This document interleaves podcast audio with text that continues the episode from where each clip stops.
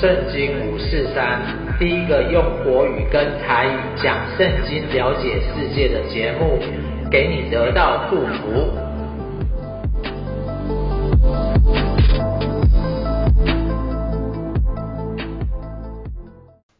亲爱的朋友，新年快乐！我相信很多人都还在放假吧，但是有些人呢，可能要赶着开工，然后接着又继续放。那不管你是要放年假，或是要开工，我相信啊，我们上帝赐福我们工作，其实他会帮助我们，让我们在整个一整年的一开始，让我们知道上帝赐福工作的十个原则哦。我我们都知道啊，以色列是一个蒙上帝祝福的国家，他们的科技、军事、民生、人口，在短短啊复国。七十年间呐、啊，成为许多国家都去学习的目标。天下杂志啊，还做了一系列的报道。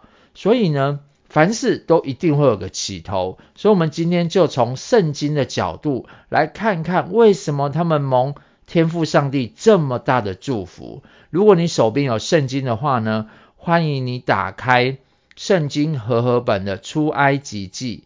圣经和合本的出埃及记。那我们现在呢，念到的是在第二十章，第二十章。那出埃及记，我们前几次才说到啊，埃及人一直在这个工作当中啊，一直在做苦工，而且呢，埃及人一直奴役他们，非常的苦待他们，不把他们当人看，也不让他们有他们自己的宗教信仰。所以耶和华上帝呢，他就派了摩西跟亚伦去在法老的面前跟他做了十次的这个交涉。后来呢，透过这十灾，他也把他的百姓顺利带出来了。但是进到旷野之后呢，你想想看，两百万个人呢，像台北市的人口这么多，要吃饭啊，要喝水啊，甚至有人啊，趁着他们弱小的时候来偷打他们。上帝啊，都一一的来帮他们解决，而上帝呢，也郑重的跟这个民族来立约。上帝愿意透过这个民族开始来祝福他们所需用的一切。在上次我们也提到，这个约呢，到了现在就是成耶稣基督成为我们的新约了。所以你看，圣经就是旧约跟新约，旧约是指。上帝跟以色列人所定的约，而新约呢，就是指上帝透过耶稣基督跟我们这些不是以色列人的外邦人所立的一个新约。所以，我们这次呢，再承接下来，当然我们立了约，成为上帝的子民，成为上帝的百姓啊，成为一个圣洁的国度之外呢，我们要做什么事情呢？这约里面除了这个十诫以外，还有什么呢？我们接下来继续看，第一个方法呢，就是足坛献祭。二十章二十一节说到，于是百姓远远的站立，摩西就挨近上帝所在的幽暗之中。耶和华对摩西说：“你要向以色列人这样说：你们自己看见我从天上跟你和你们说话了，你们不可做什么神像与我匹配。”不可为自己做金银的神像啊！这个我们上次有讲到，神就是神，人就是人，神他是看不见也摸不着的，所以我们不可以为神啊做任何的神像，甚至是以动物啊、风啊、水啊、山啊，把他们当神这样子。你要为我筑土坛，在上面以牛羊献为燔祭和平安祭。凡记下我名的地方，我必到那里赐福给你。你若为我筑一座石坛，不可用凿成的石头，因你在上头一动家具，就把坛沾污了。你上我的坛不可用台阶，免得露出你的下体来。所以，我们这里看到啊。祭坛就是杀动物的地方。讲到燔祭的时候呢，它就是讲到人想要寻求上帝，跟上帝和好，跟上帝说话，所以要杀动物，这个烟就会往上烧，上升的这个字。那平安祭呢，它指的是一个健康、和谐、快乐的状态，不是说啊我要去求平安，不是这样子，它是已经是在那个状态里面，他是因为享受了平安而献祭，所以呢，献祭当中啊，要先做的是赎罪祭。燔祭跟平安祭，要先处理了罪的问题，才可以享受神人当中的平安，最后才献平安祭。在中国啊，其实夏商周的时候，其实就有这种呃遇到饥荒啊、地震啊，或是民生的很多这种问题的时候，就要祭天。所以在大陆啊，明清的时候也有一个天坛。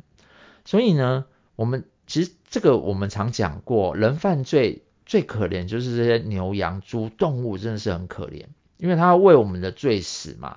但是现在哦，我们因着耶稣基督哦，其实我们不用再去献这些牛，也不用再去献任何一些羊，我们只要因着耶稣，所以我们靠着耶稣来在我们的职场、家庭，我们在那里读经、祷告。然后回转向神，回转向神是什么意思？我以前做不好的事情，现在不要再做了，上帝就开始赐福给你，上帝就开始赐福给你。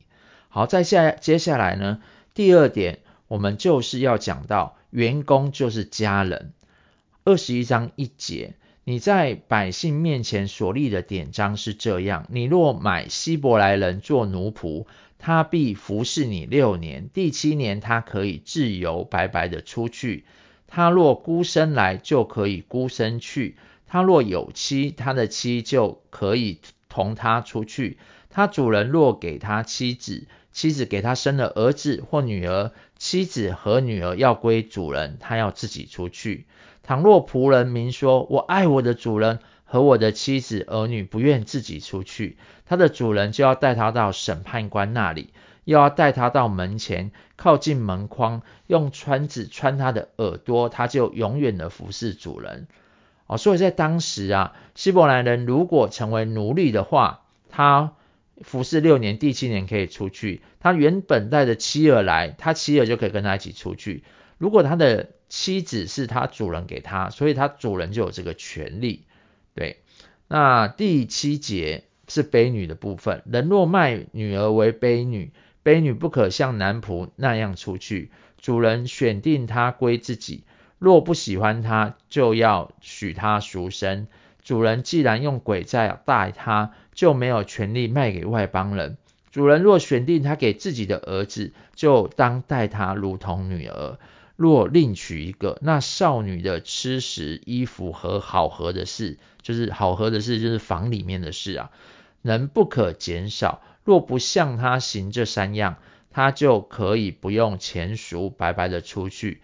所以，我们这里看到哦，真的，他当时这些奴隶，上帝哦，真的是把他们当成家人一样看待。所以，主人爱他。还帮他找太太，许真的许配给儿子了。儿子在那个时候常常是三妻四妾，他还要照顾他衣服、食物，甚至是房里面的事情。所以对应到我们的职场，我们真的是要看重啊对方的家庭。有时候啊，很多工作的情绪啊，家庭影响是非常的大的。再来就是福利，所以把员工当成家人是很重要的，不是当成外人。再过来呢，是如何待人处事，还有孝敬父母啊？如何孝敬父母？十二节说到，打人以致打死的，必要把他治死。人若不是埋伏着杀人，乃是上帝在他手中，我就设下一个地方，他可以往那里逃跑。人若任意用诡计杀了他的邻居，或是逃到我的坛那里，也当捉去把他治死。打父母的必把他治死；拐带人口，或是人卖了，或是留在他手下，必把他治死。咒骂父母的，必把他治死。人若彼此相争，这个用石头或是拳头打那个，尚且不至于死，不过躺卧在床，若再能起来扶杖而出，那打他的可算无罪。但将他耽误的工钱用钱弥补，并要将他全然医好。人若用棍子打奴仆或婢女，立刻死在他的手下，他必要受刑。若过一两天才死，就可以不受刑，因为是用钱买的。人若彼此争斗，伤害有孕的妇人，甚至堕胎，随后却无别害，那伤害她的，总要按妇人的丈夫所要的，照审判官所断的受罚。若有别害，别的伤害啊，就要以命还偿命，以眼还眼，以牙还牙，以手还手，以脚还脚，以弱还弱，以伤还伤，以打还打。人若打坏了他奴仆或是婢女的一只眼，就要因他的眼放他去，得以自由；人若打掉他奴仆或是婢女的一颗牙，就要因他的牙放他去，得以自由。你知道，在三千五百年前，很多时候都是用重刑。这里也告诉我们哦，真的哦，我们怎么待人是一比一的，原则是打伤人。打人、伤人都是一比一的，他也是保护奴隶，不是加倍奉还。加倍奉还是等下再讲。那台湾虽然没有奴隶制度，但也可以用在雇佣的关系里面。所以，我们怎么待雇佣，雇佣就自然怎么待我们。我们有没有私底下骂他，私底下伤害他，用言语的哦这种啊，用这种围剿的哦。所以，我们其实啊，我们要知道我们要如何待人。然后，再重点是。员工最主要，我们也是希望他可以孝敬父母。那这里告诉我们，孝敬父母是不可以咒骂他，哦，不可以，甚至打父母啊。这个员工的品性跟操守，其实也是非常的重要的。再过来呢，工作，是为了要造福社会，工作是为了要造福社会。牛若抵死男人或是女人，总要用石头打死那牛。却不可吃它的肉，牛的主人可算无罪。倘若那牛素来是畜人的，有人报告了牛主，他竟不把牛拴着，以致把男人或是女人处死，就要把石头打死那牛，牛主也必致死。若罚他赎命的价银，他也他必照所罚的赎他的命。牛无论赎了人的儿子或是女儿，必照这例办理。牛若触了奴仆或是婢女，必将银子三十舍客勒给他们的主人，也要用石头把牛打死。人若敞着井口，就把井口打开，或挖井不遮盖，有牛或驴掉在里头，井主要拿钱赔还主人，死的畜生要归自己。这人的牛若伤了那人的牛，以至于死，他们要卖了活牛，平分价值，也要平分死牛。人若知道这牛素然是畜人的，主人竟不把牛拴着，他必要以牛还牛，死牛要归自己。其实当时啊，牛就是非常重要的生财工具。所以说到牛杀人，对于我们现在的工作啊与科技，其实我们也是知道，我们到底我们自己的行业是用在保护人，还是用在战争上面？我们的工作是在造福社会，还是在危害社会？所以其实科技越进步，对不对？资讯越发达，我们真的是在帮助人，还是在危害人、伤害人？像现在战争也是，我们是要拿来自保，而不是要拿去呃打攻击别人，这是非常不一样的。所以自保可以，但是不要用武器再去攻打人，这样是不好的。再来是偷窃的刑罚，那这里也告诉我们了，就是不要偷取公司的财物。二十二章一节，人若偷牛或羊，或是宰了，是卖了。他就要以五牛赔一牛，四羊赔一羊。人若遇见贼挖窟窿，把贼打了，以至于死，就不能为他有流血的罪。若太阳已经出来，就为他有流血的罪。贼若被拿，总要赔还。若他一无所有，就要被卖，顶他所偷的物。他的意思，人。贼就是挖窟窿，挖个洞嘛。但是我们看到贼有时候会打死他，所以有时候这个在当时哦，都有记得清清楚楚啊，有些是怎么打死的啊，或是晚一点死的，那看要怎么做。那若他所偷的或牛或驴或羊，或能在他手下存活，他就要加倍奉还。之前的有名的日剧也加倍奉还，我想那个词啊，上帝真的很厉害啊，早在这个多久以前呢，就把这个词就写好，让人家可以做这个戏剧的名字。好，我们继续往下看。人若在田间或在葡萄园里放牲畜，任凭牲畜上别人的田里去吃，就必拿自己田间上好的和葡萄园上好的赔还。若点火焚烧荆棘，以致将别人堆积的禾捆、站着的禾架，或是田园都烧尽了，那点火的必要赔还。人若将银钱或家具邻舍看守，这物从那人的家被偷去，若把贼找到了，贼要加倍赔还。若找不到贼，那家主必就近审判官，要看看他拿了原主的物件没有。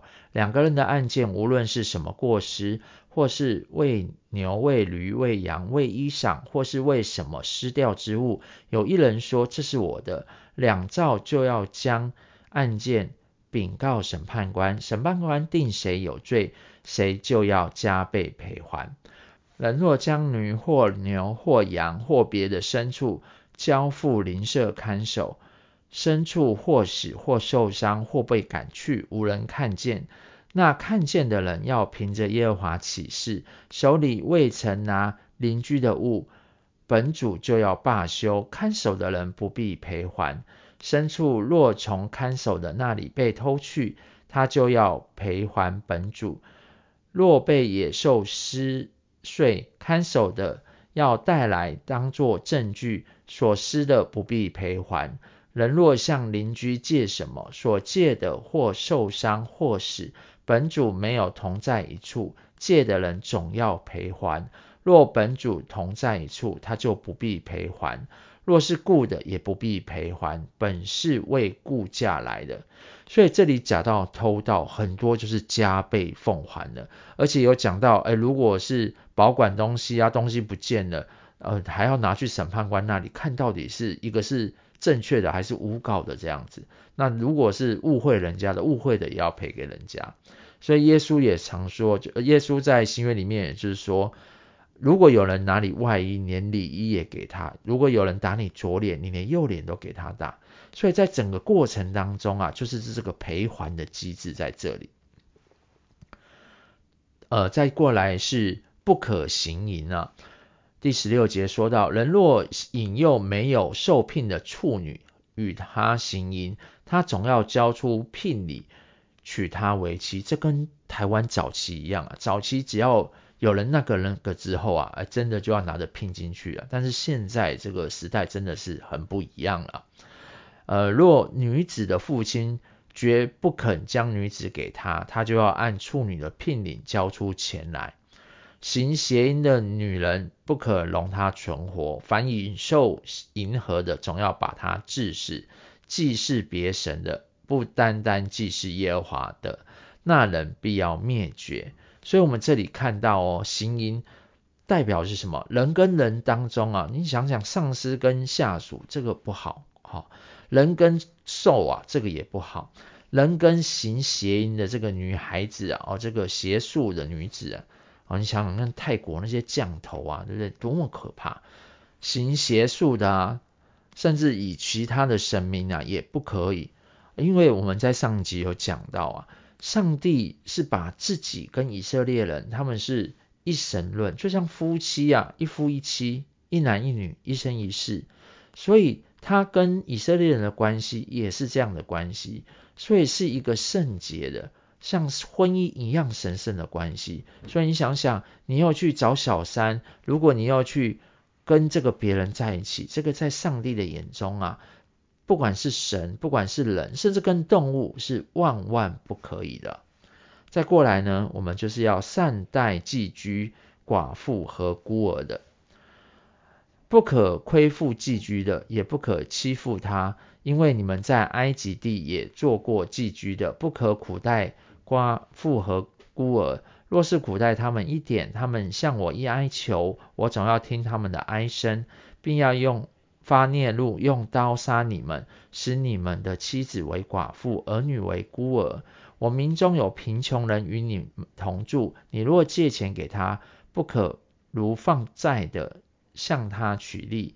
你即或拿邻舍的衣服做当头，当头就是生活工具，必在日落以先归还他，因他只有这一件当盖头，是他房间的衣服。若是没有，他拿什么睡觉呢？他哀求我，我就应允，因为我是有恩惠的。不可毁谤上帝，也不可毁谤你百姓的官长。你要从你庄稼中的谷和酒榨中滴出来的酒拿来献上，不可迟延。你要将头生的儿子归给我，你牛羊头生的也要这样，七天跟着母，第八天要归给我。你要在我面前为圣洁的人，因此田间被野兽猎牲畜的肉，你们不可吃，要丢给狗吃。他这里讲头生的要归给他，牛羊头生的就是要烧给神。那投生的这个儿子呢，就是后来立位人啊，就是要来服侍神的这个部分这样子。所以我们也常常看到有一些企业。他们也会做很多这种社会的服务，他们是只顾着自己赚钱，他们对孤儿寡母，甚至对他们的下一代都非常的重视。好，再接下来一点是不散布谣言，做假的见证，不可随火散布谣言，不可与恶人联手妄作见证，不可随众行恶，不可在争讼的事上随众。偏行作假见证，屈枉正直，也不可在争诉的事上偏护穷人。若遇见你仇敌的牛或驴失迷了路，总要牵回来交给他。若看见恨你的人的驴压卧在众驮之下，不可走开，务要和驴主一起踏开众驮，哦，帮助仇敌啊。不可在穷人争诉的事上屈枉正直，当远离虚假的事。不可杀无辜和有义的人，因我必不以恶人为义。不可收贿赂，因为贿赂能叫明眼人变瞎了，又能颠倒艺人的话。不可欺压寄居的，因为你们在埃及地做过寄居的，知道寄居的心。所以，我们这里看到他不可以做假见证。当然呢，也包含说不可以收贿赂，而且做人要正直。这也告诉我们很多职场的文化里面呢、啊，都有一些不好的习惯。我们在这里呢，在新的一年也不要让这些不好的习惯啊，说谎啊、结伙啊、八卦啊之类啊，甚至是欺害同欺害同事这些啊，压榨同事这些，我们在新的一年，我们就把这些坏习惯呢，就不要再跟到新的一年当中了。再过来呢，是要好好的休息啊，呃，六年你要耕种田地，收藏土产，只是第七年要叫地歇息，不耕不种，使你民中的穷人有吃的，他们所剩下的野兽可以吃，你的葡萄园和橄榄园也要照样办理。六日你要做工，第七日要安息，使牛驴可以歇息。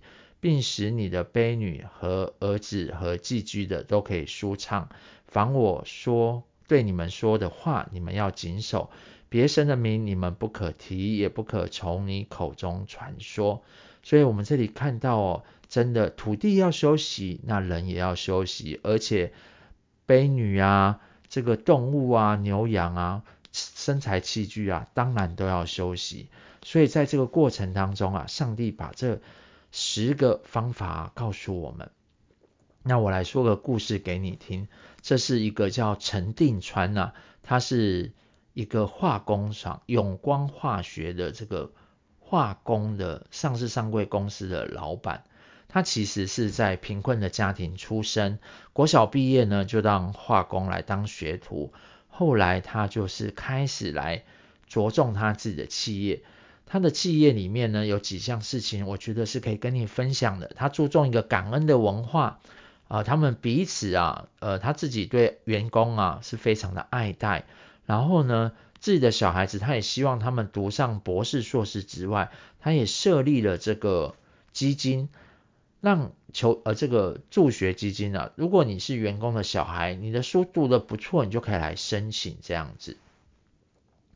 再过来呢，他们呢也不是一直做这些投机不劳而获的财，不赚一 easy 的 money，所以他们自己常常去开发东西，他也不跟市场去做一样的东西。